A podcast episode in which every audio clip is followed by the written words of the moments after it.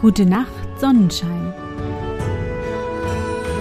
Der märchenhafte Podcast für kleine und für große Leute.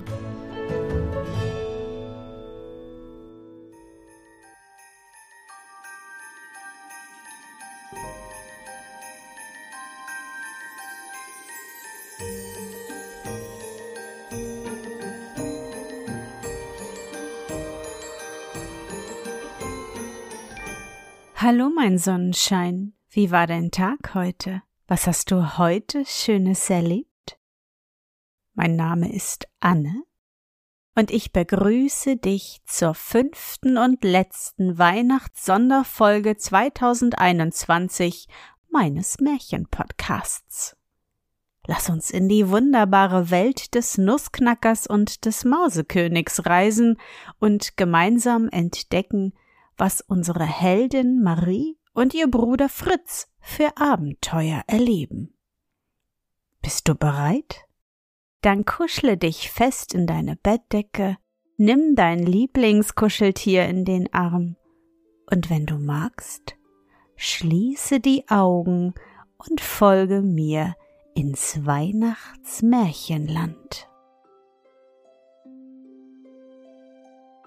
Kapitel 13 die Hauptstadt.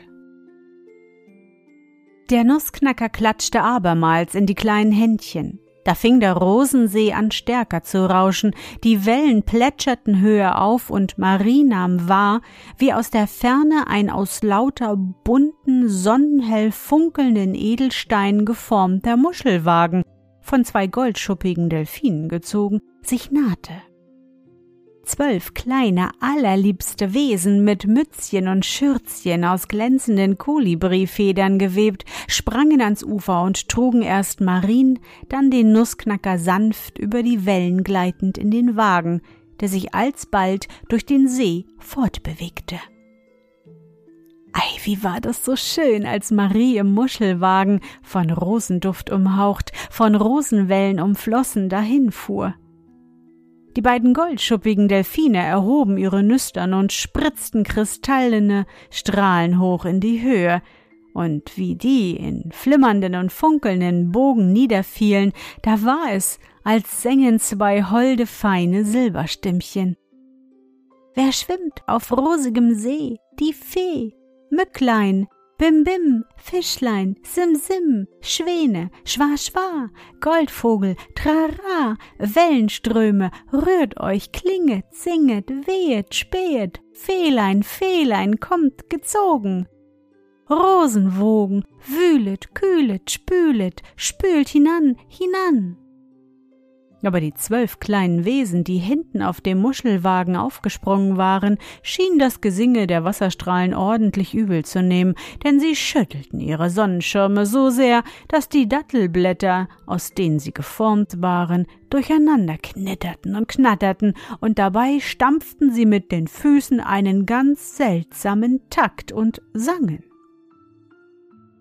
Klapp und klipp und klipp und klapp, auf und ab, Sonnenreigen darf nicht schweigen, rührt euch Fische, rührt euch Schwäne, dröhne Muschelwagen, dröhne, klapp und klipp und klipp und klapp und auf und ab, wir sind gar lustige Leute. Da sprach der Nussknacker etwas betreten. Ach, sie werden mir den ganzen See rebellisch machen. In der Tat ging auch bald ein sinnverwirrendes Getöse wunderbarer Stimmen los, die in See und Luft zu schwimmen schienen, doch Marie achtete dessen nicht, sondern sah in die duftenden Rosenwellen, aus derer jeder ihr ein holdes, anmutiges Mädchenantlitz entgegenlächelte. Ach, rief sie freudig, indem sie die kleinen Händchen zusammenschlug. Ach, schauen Sie nur, lieber Herr Drosselmeier, da unten ist die Prinzessin Pirlipat, die lächelt mich an, so wunderhold. Ach, schauen Sie doch nur, lieber Herr Drosselmeier. Der Nussknacker seufzte aber fast kläglich und sagte, Oh, beste Demoiselle Stahlbaum, das ist nicht die Prinzessin Pirlipat, das sind Sie und immer nur Sie selbst, immer nur Ihr eigenes holdes Antlitz, das so lieb aus jeder Rosenwelle lächelt. Da fuhr Marie schnell mit dem Kopf zurück, schloss die Augen fest zu und schämte sich sehr. Und in demselben Augenblick wurde sie auch von den zwölf Wesen aus dem Muschelwagen gehoben und an das Land getragen. Sie befanden sich nun in einem kleinen Gebüsch, das beinahe noch schöner war als der Weihnachtswald, so glänzte und funkelte alles darin. Vorzüglich waren aber die seltsamen Früchte zu bewundern, die an allen Bäumen hingen und nicht nur seltsam gefärbt waren, sondern auch ganz wunderbar dufteten. Wir sind im Konfitürenhain, sprach der Nussknacker. Aber dort ist die Hauptstadt. Was erblickte Marie nun? Wie werde ich es denn anfangen, euch, ihr Kinder, die Schönheit und die Herrlichkeit der Stadt zu beschreiben, die sich jetzt breit über einen reichen Blumenanger hin vor Mariens Augen auftat? Nicht allein dass Mauern und Türme in den herrlichsten Farben prangten, so war auch wohl, was die Form der Gebäude angelangt, gar nichts ähnliches auf Erden zu finden. Denn statt der Dächer hatten die Häuser zierlich geflochtene Kronen aufgesetzt, und die Türme sich mit dem zierlichsten buntesten Laubwerk gekränzt, das man nur sehen kann. Und als sie durch das Tor gingen, welches so aussah, als sei es von lauter Makronen und überzuckerten Früchten erbaut, präsentierten silberne Soldaten das Gewehr und ein Männlein in einem brokatenen Schlafrock warf sich dem Nussknacker an den Hals mit den Worten Willkommen, bester Prinz, willkommen in Konfektburg. Marie wunderte sich nicht wenig, als sie merkte, dass der junge Drosselmeier von einem sehr vornehmen Mann als Prinz anerkannt wurde. Nun hörte sie aber noch viel feine Stimmchen durcheinandertoben, solch ein Gejuchze und Gelächter, solch ein Spielen und Singen, dass sie an nichts anderes denken konnte, sondern nur gleich den Nussknacker fragte, was denn das zu bedeuten habe. Oh, beste Demoiselle Stahlbaum, erwiderte der Nussknacker. Das ist nichts Besonderes. Konfektburg ist eine volkreiche, lustige Stadt, da geht's alle Tage so her. Kommen Sie aber nur gefälligst weiter. Kaum waren sie einige Schritte gegangen, als sie auf den großen Marktplatz kamen, der den herrlichsten Anblick gewährte.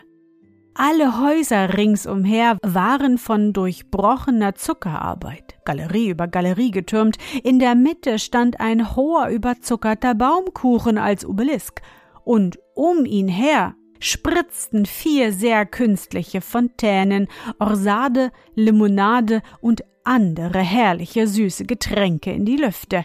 Und in dem Becken sammelte sich lauter Creme, die man gleich hätte auslöffeln mögen aber hübscher als alles das waren die allerliebsten kleinen Leutchen, die sich zu Tausenden Kopf an Kopf durcheinander drängten und jauchzten und lachten und scherzten und sangen, kurz jenes lustige Getöse erhoben, das Marie schon in der Ferne gehört hatte.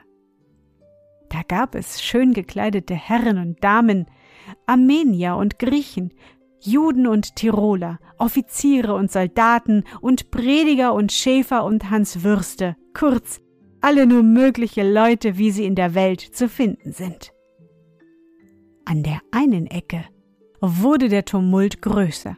Das Volk strömte auseinander, denn eben ließ sich der Großmogul auf einem Palakin vorübertragen, begleitet von 39 Großen des Reichs und 700 Dienern.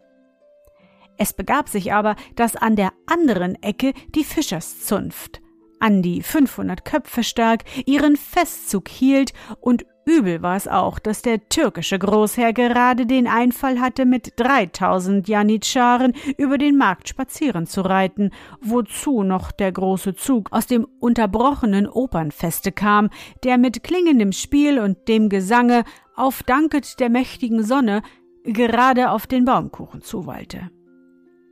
War ein Drängen und Stoßen und Treiben und Gequieke. Bald gab es auch viel Jammergeschrei, denn ein Fischer hatte im Gedränge einen Brahmin den Kopf abgestoßen, und der Großmogul wäre beinahe von einem Hans Wurst überrannt worden. Toller und toller wurde der Lärm, und man fing bereits an, sich zu stoßen und zu prügeln, als der Mann im brokatenen Schlafrock der am Tor den Nussknacker als Prinz begrüßt hatte, auf den Baumkuchen kletterte und, nachdem eine sehr hell klingende Glocke dreimal angezogen worden, dreimal laut rief Konditor. Konditor. Konditor. Sogleich legte sich der Tumult. Ein jeder suchte sich zu behelfen, wie er konnte, und nachdem die verwickelten Züge sich entwickelt hatten, der besudelte Großmogul abgebürstet und dem Brahmin der Kopf wieder aufgesetzt worden war, ging das vorherige lustige Getöse aufs Neue los. Was bedeutet das mit dem Konditor, guter Herr Drosselmeier? fragte Marie. Ach, beste Demoiselle Stahlbaum, erwiderte der Nussknacker. Konditor wird hier eine unbekannte, aber sehr greuliche Macht genannt, von der man glaubt, dass sie aus dem Menschen machen könne, was sie wolle.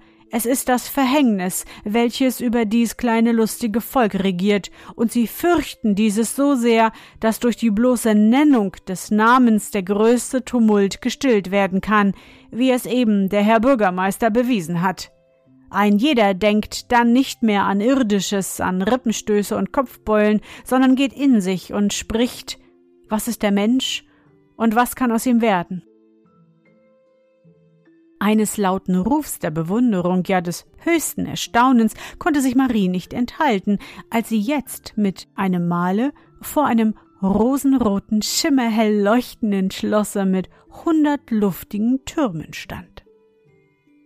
Nur hin und wieder waren reiche Bouquets von Veilchen, Narzissen, Tulpen, Levkojen auf die Mauern gestreut, deren dunkel brennenden Farben durch die blendende ins rosa spielende Weiße des Grundes erhöhten.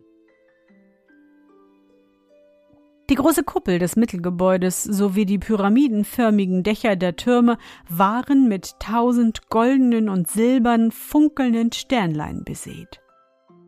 Nun sind wir vor dem Marzipanschloss, sprach der Nussknacker. Marie war ganz verloren in dem Anblick des Zauberpalastes, doch entging es ihr nicht, dass das Dach eines großen Turmes ganzlich fehlte, welches kleine Männerchen, die auf einem von Zimtstangen erbauten Gerüst standen, wiederherstellen zu wollen schien. Noch ehe sie den Nussknacker darauf befragte, fuhr dieser fort. Vor kurzer Zeit drohte diesem schönen Schloss arge Verwüstung, wo nicht gänzlicher Untergang. Der Riese Leckermaul kam des Weges gegangen, bis schnell das Dach jenes Turmes herunter und nagte schon an der großen Kuppel. Die Konfektbürger brachten ihm aber ein ganzes Stadtviertel sowie einen ansehnlichen Teil des Konfitürenhains als Tribut, womit er sich abspeisen ließ und weiterging. In dem Augenblick ließ sich eine sehr angenehme, sanfte Musik hören. Die Tore des Schlosses öffneten sich und es traten zwölf kleine Pagen heraus mit angezündeten Gewürznelkenstängeln, die sie wie Fackeln in den kleinen Händchen trugen. Ihre Köpfe bestanden aus einer Perle, die Leiber aus Rubinen und Smaragden, und dazu gingen sie auf sehr, sehr schön aus purem Gold gearbeiteten Füßchen einher. Ihnen folgten vier Damen, beinahe so groß als Mariens Klärchen, aber so über die Maßen herrlich und glänzend geputzt, dass Marie nicht einen Augenblick in ihnen die geborene Prinzessin verkannte. Sie umarmten den Nussknacker auf das Zärtlichste und riefen dabei wehmütig O mein Prinz, mein bester Prinz, o mein Bruder.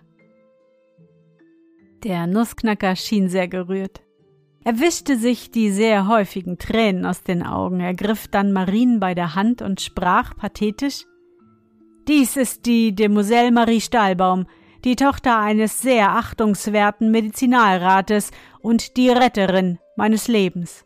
Warf sie nicht den Pantoffel zur rechten Zeit, verschaffte sie mir nicht den Säbel des pensionierten Obristen, so läge ich zerbissen von dem fluchwürdigen Mäusekönig im Grabe. Oh, dieser Demoiselle Stahlbaum gleichet ihr wohl Pirlepat, obschon sie eine geborene Prinzessin ist, an Schönheit, Güte und Tugend? Nein, sage ich, nein. Alle Damen riefen, nein, und fielen der Marie um den Hals und riefen schluchzend, O sie edle Retterin des geliebten prinzlichen Bruders, vortreffliche Demoiselle Stahlbaum! Nun geleiteten die Damen Marien und den Nussknacker in das Innere des Schlosses, und zwar in einen Saal, dessen Wände aus lauter farbig funkelnden Kristallen bestanden. Was aber vor allem übrigen der Marie so wohl gefiel, waren die allerliebsten kleinen Stühle, Tische und Kommoden, Sekretärs und so weiter, die ringsherum standen und die alle von Zedern oder Brasilienholz mit darauf gestreuten goldenen Blumen verfertigt waren.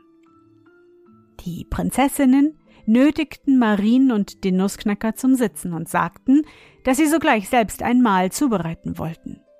Nun holten sie eine Menge kleiner Töpfchen und Schüsselchen von dem feinsten japanischen Porzellan, Löffel, Messer und Gabeln, Reibeisen, Kasserolen und andere Küchenbedürfnisse von Gold und Silber herbei. Dann brachten sie die schönsten Früchte und Zuckerwerk, wie es Marie noch niemals gesehen hatte, und fingen an, auf das zierlichste mit den kleinen schneeweißen Händchen die Früchte auszupressen, das Gewürz zu stoßen, die Zuckermandeln zu reiben, kurz so zu wirtschaften, dass Marie wohl einsehen konnte, wie gut sich die Prinzessinnen auf das Küchenwesen verstanden und was das für ein köstliches Mahl geben würde.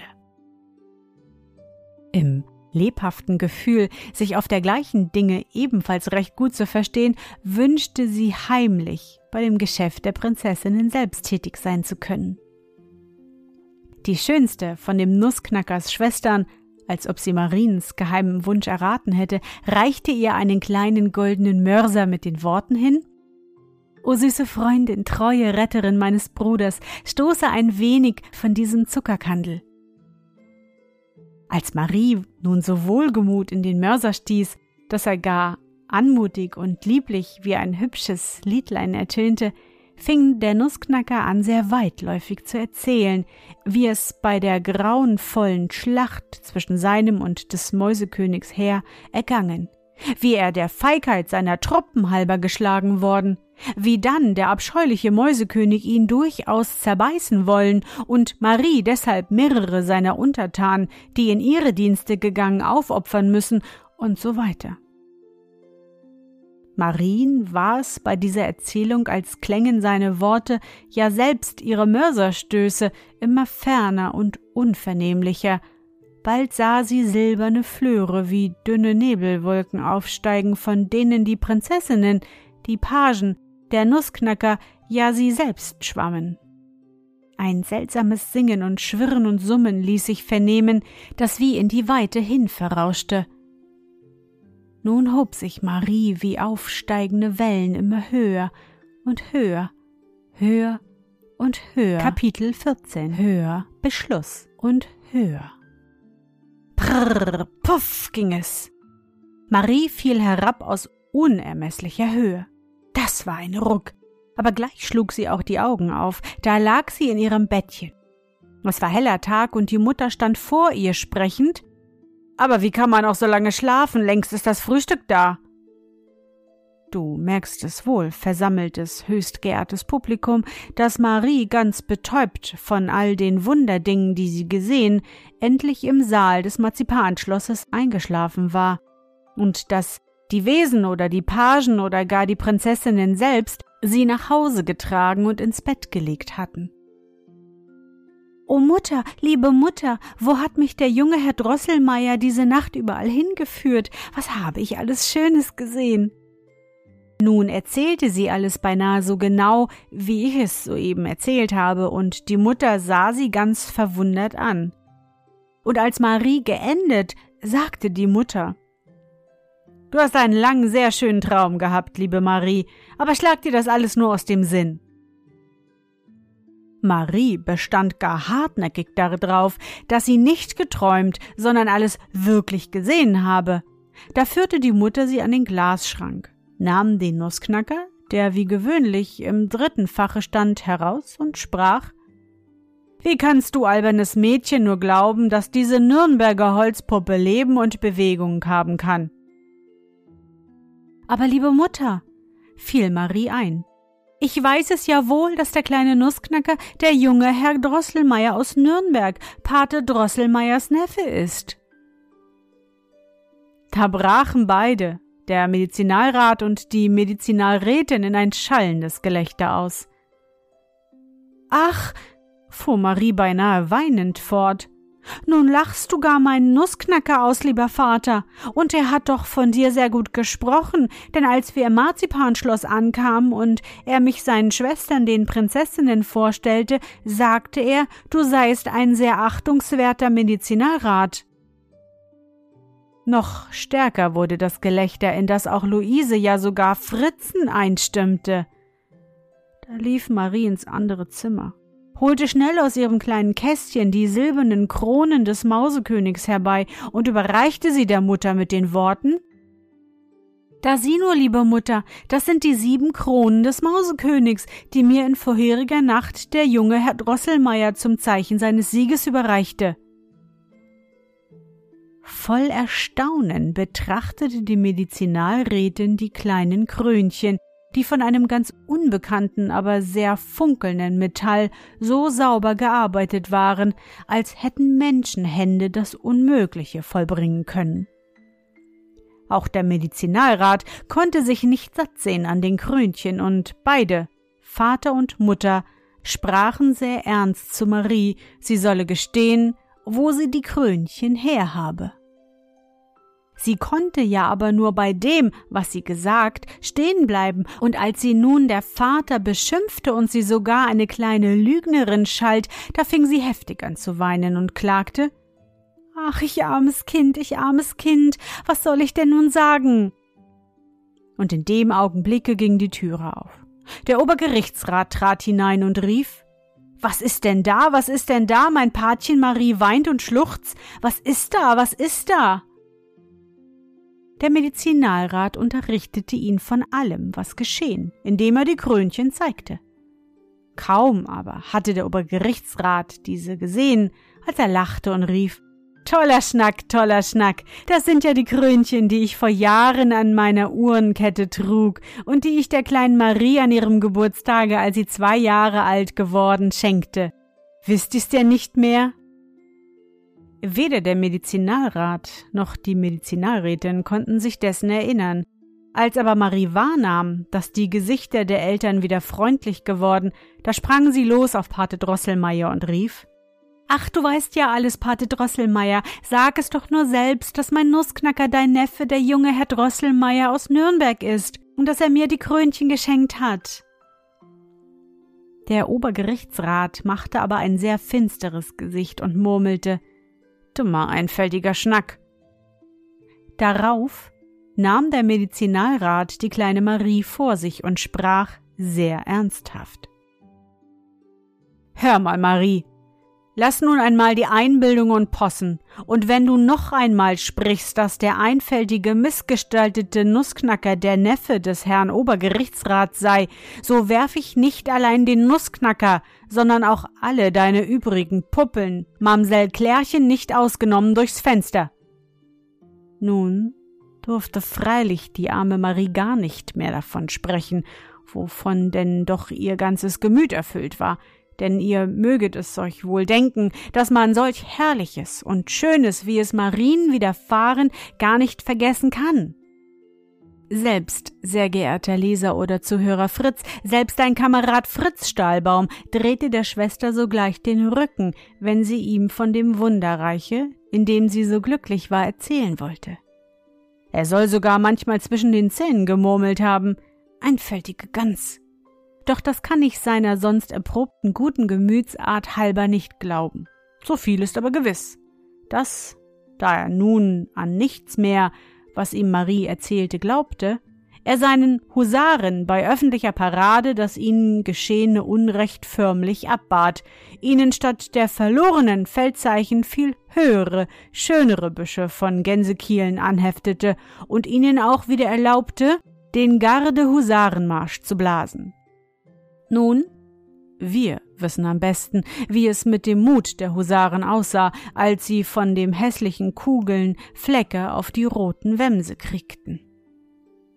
Sprechen durfte nun Marie nicht mehr von ihrem Abenteuer, aber die Bilder jenes wunderbaren Feenreichs umgaukelten sie in süß wogendem Rauschen und in holdenden, lieblichen Klängen.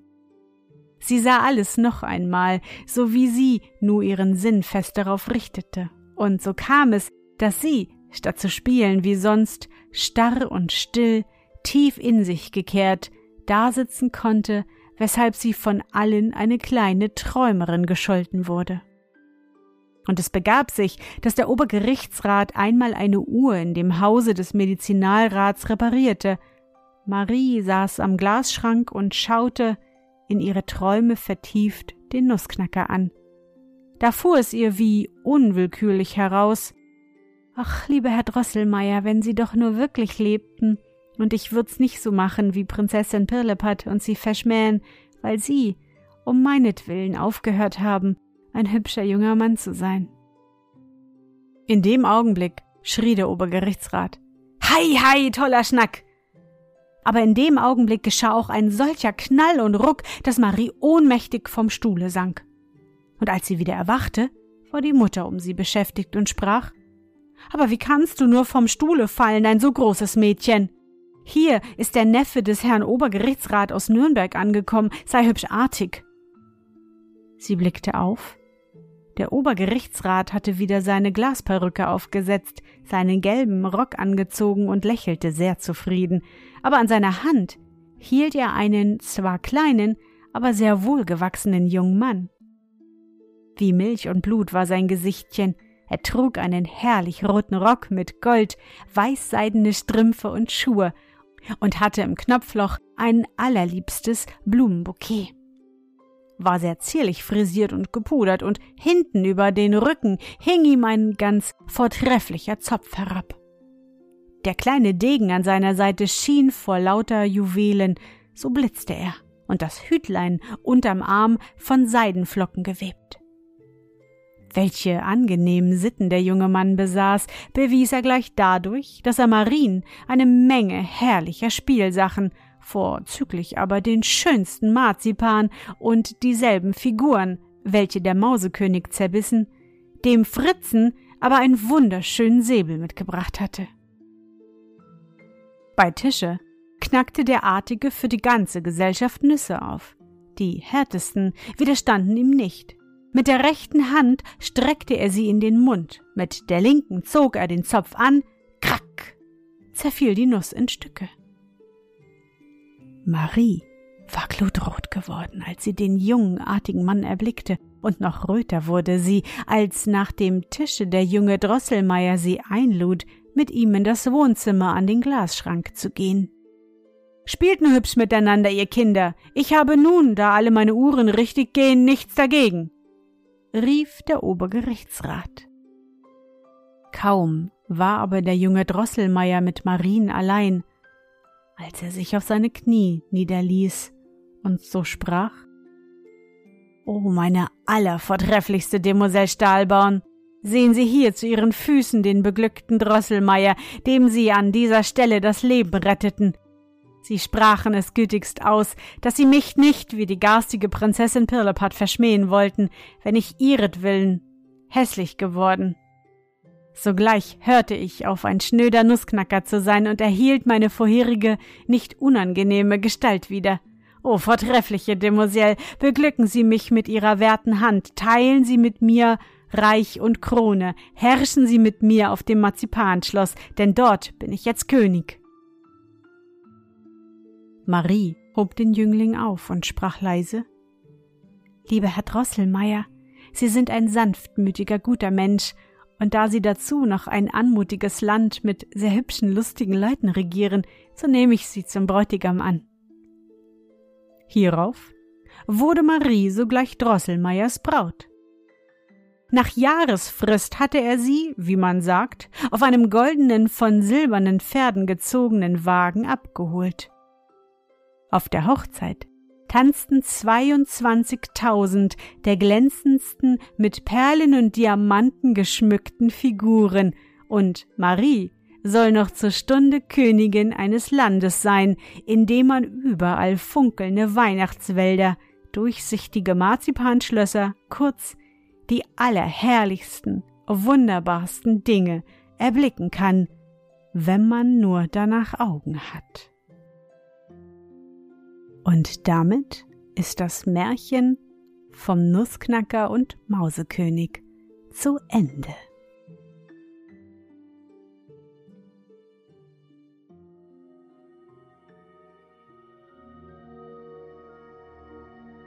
Na, mein Sonnenschein, bist du noch wach? Das waren nun die letzten zwei Abenteuer von Marie und Fritz aus dem Märchen Der Nussknacker und der Mausekönig von E.T.A. Hoffmann. Ich hoffe, dir hat unsere gemeinsame Reise gefallen. Für mich war es wieder wunderbar und ich danke dir, dass du mich begleitet hast. Und bevor du nun die Augen schließt und in dein Traumland reist, möchte ich mit dir nochmal an dein schönstes Erlebnis heute denken. Was war es?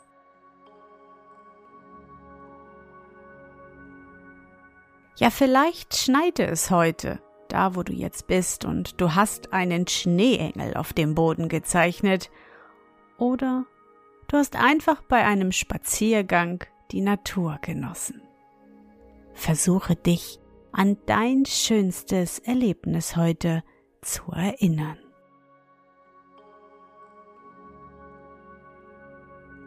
Und?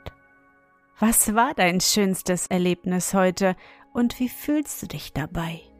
Suche dir auch heute wieder den schönsten Moment aus und präge ihn dir gut ein. Und wenn du magst, kannst du ihn auch malen oder im Zauberbuch aufschreiben. Und nun? Gute Nacht, Sonnenschein. Schlaf gut und träum was Schönes. Wir hören uns im nächsten Jahr wieder. Sonnenschein, du liebst meinen Märchen-Podcast und kannst gar nicht genug bekommen, dann unterstütze mich mit einer Spende bei PayPal oder einem Abo bei Steady. Du hilfst mir so, die laufenden Kosten des Podcasts zu decken, und ich kann weiter mit dir zusammen auf große Abenteuerreise ins Märchenland gehen. Alle wichtigen Links findest du in den Show Notes. Dankeschön.